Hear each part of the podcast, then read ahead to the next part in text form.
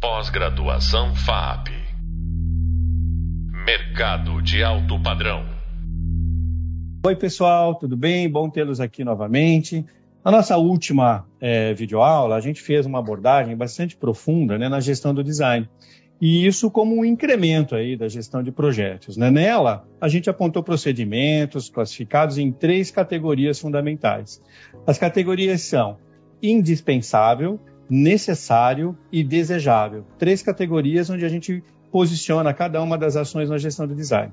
Hoje, a gente vai falar né, um pouco mais profundamente sobre é, esses procedimentos e como eles acontecem distribuídos nessas três categorias. Eu sou o professor Júlio Freitas. No podcast de hoje, a gente vai falar sobre a importância da gestão de design na gestão de projetos de excelência. Isso vai certamente te ajudar bastante na compreensão do design, como também pode auxiliar na gestão dos projetos de excelência.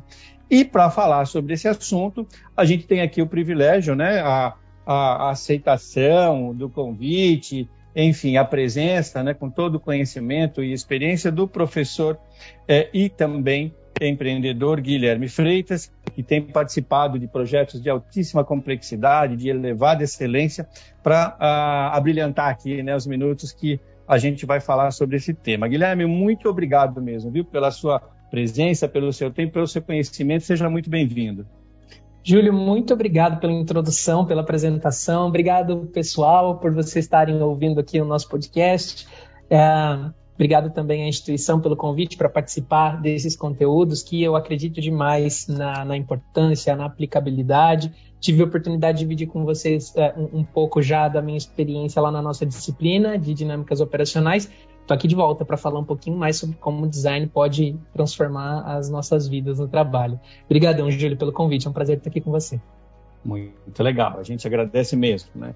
Bem, para ajudar aqui, né, a botar um pouquinho de tempero, né, na nossa sopa, a gente é, fez aqui uma contextualização desse tema, sobre a qual eu passo a discorrer agora. É, e após essa contextualização, eu entro nas perguntas para o Guilherme, onde, curiosamente, ele tem uma fala livre, né, como todo bom podcast tem que ser, mas o curioso é que vale muito da experiência dele, de todos os exemplos que ele puder, dentro do tempo que a gente tem, discorrer sobre esse assunto que para nós é tão importante. Né? O primeiro ponto de contextualização fala sobre o diagnóstico e definição de necessidades. Para nós é muito importante entender o cenário, que levou à realização ou à demanda né, por um novo projeto. É, é muito importante também a gente conseguir identificar o real sentido desse projeto, assim como definir também, é, ou delimitar as necessidades sobre as quais os esforços de projeto serão direcionados e aplicados. É muito, para nós, né, muito caro, muito valioso a gente, antes de iniciar né, toda a nossa abordagem, declinar o nosso hard skill, o nosso soft skill e também o deep skill, como a gente viu em conteúdos anteriores, é saber efetivamente qual é a complexidade e o tamanho do desafio que o projeto que a gente passa a fazer a gestão nos traz. Né? Por isso, é, levantamento de dados, o diagnóstico, definição de necessidades para nós é importante, fundamental. Um segundo ponto dessa contextualização é a ideia de briefing. Né? Normalmente, sabe, no mercado, atuando, é, tanto em projetos é, de é, alta complexidade como em projetos de excelência, a gente percebe né, a presença do briefing, né, que é aquela coleta de informações iniciais que a gente costuma fazer para, a partir de então, é, iniciar os nossos, é, as nossas aplicações de projeto. O que eu, a gente, eu, eu quero trazer para você, e a gente ao longo da nossa experiência foi entendendo, formulando e aplicando, é que um único briefing pouco contribui para a assertividade mesmo, né, dos passos seguintes no projeto. Então a gente dividiu aqui, a gente reclassificou a ideia de briefing em briefing preliminar, depois numa revisão de briefing e depois numa é, ideia de briefing definitivo. A gente vai falar também, né, sobre o que é cada uma dessas instâncias de briefing. No caso do briefing preliminar, por exemplo, a captura de desejos, intenções né, de uma área, pessoa, ou mesmo daquele que demanda o projeto da gente. Né? Por uma primeira revisão de briefing, é um ajuste de expectativas, né? porque o briefing preliminar ele vem muito com essa coisa de desejo, aquilo que eu é, sonho, aquilo que eu queria. A partir daí, a gente vem para uma revisão de briefing, porque a gente já passou por algumas etapas dentro daquelas instâncias né, do indispensável, do necessário e desejável, e com isso a gente consegue ajustar essas expectativas. A gente vai avançar no projeto é, de gestão de, do design é, e, consequentemente, a gente consegue chegar no que nós chamamos de briefing é, definitivo. E a gente vai explorar um pouquinho isso mais adiante. Seguindo aqui na nossa contextualização, a gente vai, é, a partir né, desse briefing preliminar, a gente vai falar e, fazer, né, praticar é, reuniões técnicas com todas as áreas, interfaces do projeto, sabe? Aquelas áreas, setores, pessoas, né, stakeholders que vão direta ou indiretamente ser influenciadas, impactadas pelo projeto em andamento, né? É, são importantes é, para que a gente possa saber, né, quais são efetivamente as áreas é, que o projeto vai interagir, né? Vai exercer algum tipo de influência, até não só para você entregar os benefícios, mas também para participar numa construção coletiva, colaborativa da evolução do projeto. Né? E também serve, olha só que curioso, para a gente noticiar né, o projeto, para que os integrantes dessas áreas, esses setores, é, se preparem né, para receber as demandas é, e designarem pessoas que se responsabilizam pelos entregáveis específicos de cada uma dessas, dessas áreas. Ou seja, começar um projeto sem ter essas reuniões técnicas com as áreas é, de interface é, pode gerar algum tipo de atmosfera meio estranha, esquisita, porque você chega na área fazendo perguntas, trazendo atividades, tarefas, distribuindo responsabilidades, ninguém sabe muito bem do que se trata. Então, para nós, em gestão do design aplicada à gestão do projeto, passa a ser é, importante, né, fundamental a gente noticiar para as áreas é, de interfaces né, diretas na evolução do projeto. No momento seguinte, uh, a gente vai visitar, a gente vai andar pelos lugares por onde esse projeto vai acontecer. E aqui o andar, né, depois de toda essa experiência dos últimos anos, ele ganha algumas novas roupagens, né? O, o, clássico que é o andar físico, né? Eu vou até a empresa, as áreas, os setores, para eu entender as atmosferas, para eu observar, para eu, a gente costuma dizer na nossa empresa, para eu sentir o cheiro, né? Da, daquilo que está acontecendo e a partir disso tomar ciência dos recursos disponíveis. Mas também existe uma visita ao ambiente dentro de um escopo, de um conjunto de recursos é, especificamente digital. Então, como que eu visito uma área? Né? Acessando as pessoas que estão relacionadas a elas, as pessoas que estão em cargos de liderança, as pessoas que estão em cargos de responsabilidade. Faço as nossas tão conhecidas né, reuniões virtuais, é, uma vez que ou o modelo de negócio não depende de uma estrutura física, e isso tem acontecido cada vez mais, ou que, por alguma razão, essa visita presencial física esteja impossibilitada. Durante esses últimos anos, é, a gente passou por várias dessas experiências é, e a gente não só aprendeu muito, como também houve muito ganho né, de, é, eu diria até produtividade mesmo na realização dos, dos projetos. O que não quer dizer que a visita física pode ser desprezada, mas não podendo fazer uma visita física presencial, as visitas dentro de uma atmosfera, universo ou mesmo de uma estrutura virtual, óbvio que está valendo. Né? A partir disso, a gente tem, como eu comentei logo no início da, dessa contextualização, a primeira revisão de brief. Conheci pessoas, conheci estrutura, conheci áreas, conheci departamentos, falei com todo mundo, eu posso fazer o já mencionado ajuste de expectativas. Em seguida, a gente vai para necessidade é, que pode acontecer ou não, em geral, é muito bem-vinda a ideia de cooperações externas. Né? Então, toda vez que a gente está num projeto de uh, gestão do design, dentro de uma gestão de projeto de excelência, a gente conta com é, cooperações externas. Elas são muito bem-vindas, elas trazem informações, conhecimentos que só vão fazer é, somar positivamente com aquilo que a gente já tem internamente nas nossas equipes. Em seguida, a gente vai para uma busca seletiva de informações. Isso é necessário porque eu tenho informações de toda a natureza, sabe? Desde as informações de é, homologação, selos, é, acreditação, né, que são aquelas a, agências reguladoras é, que fomentam é, dados e informações necessárias e suficientes para eu ter uma, uma certificação de qualidade, dependendo da área que eu atuo. é, até mesmo patentes, né? patentes nacionais, internacionais, se tem registro em INPI ou não, tudo isso vai depender da característica e tipo de projeto, mas é fundamental que numa gestão de design para gestão de projetos a gente passe por essa busca seletiva de informações. E por último, a revisão né, final do briefing ou briefing definitivo. Muitas dessas etapas anteriores, para fechar aqui a nossa contextualização, fazem parte é, ou vão auxiliar a gente nessa é, última fase, que é a, a revisão definitiva do briefing.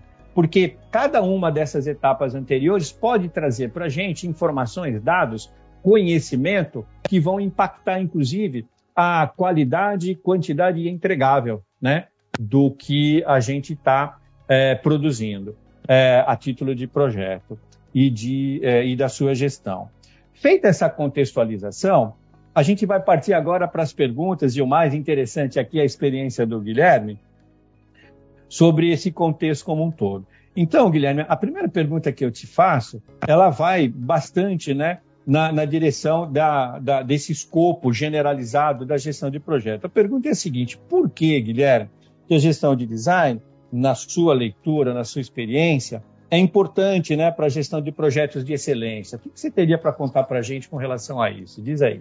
Muito bem, Júlio. É, a gente teve bastante oportunidade de explorar ao longo desse curso é, o, o, potencial que o design tem é, de, de, contribuição, de transformação, inclusive materializado nesse formato de projetos.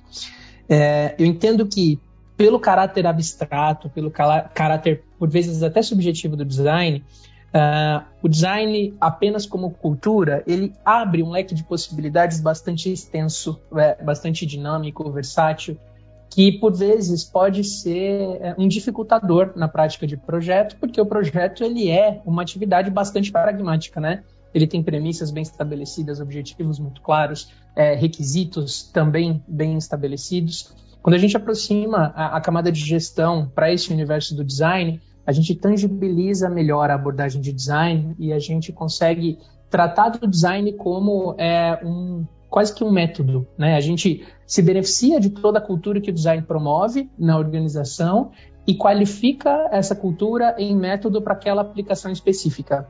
E eu acho que aqui esse, esse, essa contextualização que você deu sobre o briefing, ela ilustra muito bem isso, né? É, a gente entende os benefícios da abordagem de design, contextualiza pelo viés de gestão em uma aplicação prática, que são os três estágios de briefing, e com isso a gente consegue gerar benefício efetivo e também pragmático para a prática, realização, implantação do projeto que precisa ser desenvolvido. Então, é, a aproximação do design é, ela é evidente porque o design traz um olhar humano e traz um olhar colaborativo que é muito importante para os projetos. A aproximação da gestão de design ao universo da gestão de projetos, principalmente quando a gente fala de excelência, ela para mim está na tangibilização desse olhar de design, tá? Em a gente é, conseguir de fato aplicar aquilo que a cultura de design promove como soft skills, né, como deep skills, como ambiente e atmosfera nas empresas e nos projetos. Perfeito. Né? A gente percebe então que apesar de ser uma, uma pergunta aberta, né, quando contextualizada né, na, na prática, no dia a dia, ela ganha aí né, um contorno, uma definição né, e a sua relevância. Exato. Ah, a segunda exato. coisa, né, Guilherme? Né, não é isso mesmo? Uhum. A segunda coisa que eu queria ver contigo é assim. É, a gente está falando bastante aqui, né? Você viu que na contextualização eu mencionei briefing preliminar, briefing, primeira revisão de briefing, depois uhum. um briefing definitivo. Então, a pergunta para você é qual é, né, na sua visão, na sua experiência, a relevância de se praticar mais de uma rodada de briefing para o pro projeto? Isso uhum. tem sentido para você? Tem efeito? Se o efeito é positivo ou negativo? Fala um pouquinho sobre essa proposta de é, triádica né, de briefings para uma uhum. gestão de design, uma gestão de projeto, por favor. É, não faz só sentido como eu sinto diariamente as dores de processos que não envolvem a realização dessas três camadas de briefing, viu, Júlio? É, eu, eu, entendo que um bom briefing ele carrega consigo uma definição muito clara, como eu mencionei uns minutinhos atrás, dos seus propósitos, objetivos e importantíssimo das suas premissas e dos seus requisitos. É, eu vejo dois cenários possíveis de, é, de não aplicação desse, é, dessa abordagem de três etapas de briefing e que gera traumas muito severos na implantação de um projeto. O primeiro cenário é a companhia que realiza o primeiro briefing, que tem um, um espectro um pouco mais amplo, que não tem uma definição clara de premissas e requisitos e já sai implantando dali. É super traumático, porque é, eu não tenho recursos suficientes para definir as melhores soluções, para entender os impactos que, que aquelas soluções vão trazer, e a gente vive isso na pele. Até a gente teve uma, uma conversa lá com o Felipe Zuccoli na nossa, na nossa disciplina, onde ele fala sobre um cenário exatamente assim. Definiu-se uma plataforma num primeiro briefing, já começou implantando a plataforma, e aí um ano e meio depois descobriu-se que não servia. E aí teve que refazer todo o projeto. E o segundo cenário que eu acho também bem complicado é quando ignora-se as primeiras etapas, as etapas de alinhamento com os times, e parte-se direto para uma definição específica e precisa de requisitos e, e premissas. Nesse caso, para mim, falta muito propósitos e objetivos que sejam comunitários, né, na, na comunidade interna da companhia. É, o que eu quero dizer com isso é que, às vezes, a gente desenvolve projetos de amplo impacto sobre uma ótica de uma área específica. E isso é muito problemático porque gera melhorias muito legais para a área específica, mas sai quebrando trilhas espalhadas por toda a companhia, porque a gente não teve a oportunidade de dividir aquela visão. Então, é, a importância que eu vejo nessas três etapas está na dor que eu sinto quando essas etapas não acontecem. De um lado, projetos muito amplos, sem as especificações necessárias, que não olham para os impactos que ficam limitados à primeira rodada de briefing, né? E tem tem problemas muito sérios, e do outro lado, projetos que partem direto para o detalhamento, sem ter oportunidade de trabalhar colaborativamente em cima daquele briefing, e constroem soluções que melhoram uma parte, mas pioram o todo. Então, é enorme a relevância dessas três etapas de briefing. Muito legal, né? Uh, para a gente aproveitar esses dois minutinhos aqui que nos restam, eu vou juntar né, a terceira com a quarta pergunta, até porque uma boa parte é, da segunda pergunta você acabou respondendo né, espontaneamente na, na fala anterior. É, uhum. Essa última pergunta vai na seguinte direção, Guilherme.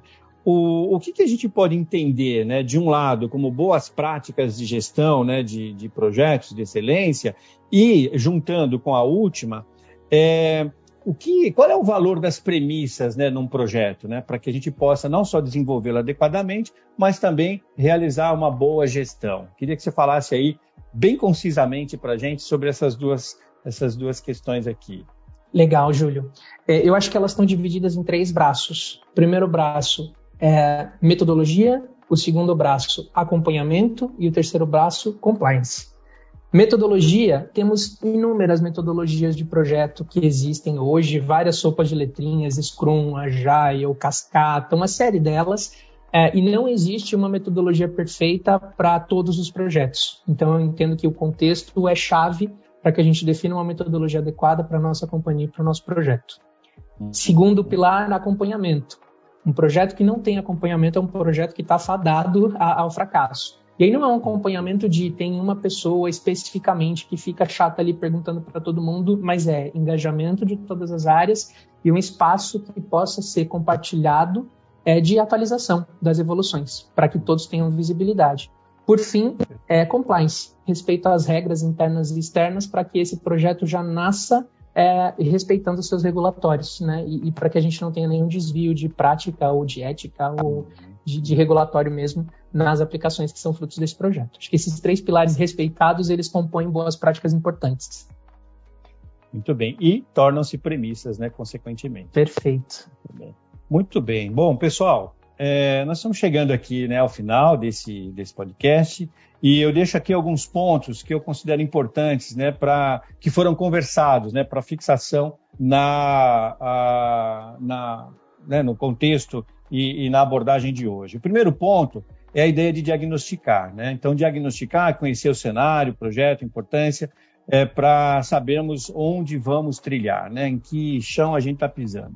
O segundo ponto que foi abordado aqui nesse podcast é sobre os três, as três rodadas de briefing. Né? Então, um briefing preliminar, uma segunda é, ou uma revisão, né, primeira revisão de briefing e um briefing definitivo, né, para que realmente a gente faça os ajustes de expectativas, de recursos, inclusive de potencial de investimento. E o terceiro e último ponto é a busca seletiva de informações né, que vão nos auxiliar à adequação tanto de compliance quanto de premissas, para que a gente possa fazer uma boa gestão rumo à excelência. É, eu quero aqui né, agradecer novamente a participação, disponibilidade e troca de conhecimentos do Guilherme. Guilherme, muito obrigado mais uma vez pela sua presença e participação. Viu? Eu que agradeço, Júlio. Foi um prazer estar aqui mais nesse bate-papo. Muito bem. Você acabou de ouvir mais um podcast sobre a importância da gestão do design na gestão de projetos de excelência com o professor Júlio César, que é esse que vos fala, e o meu convidado, Guilherme Freitas. Você poderá aprofundar seu conhecimento através do hub de leitura e as referências que são mencionadas nele. Né? No próximo podcast, a gente vai falar sobre mais um tema importante e relevante para a construção do seu conhecimento na gestão de projetos por excelência. Muito obrigado por é, nos ouvir e espero que isso faça sentido e tenha espaço para aplicação no seu dia a dia. Até a próxima. Pós-graduação FAP Mercado de alto padrão.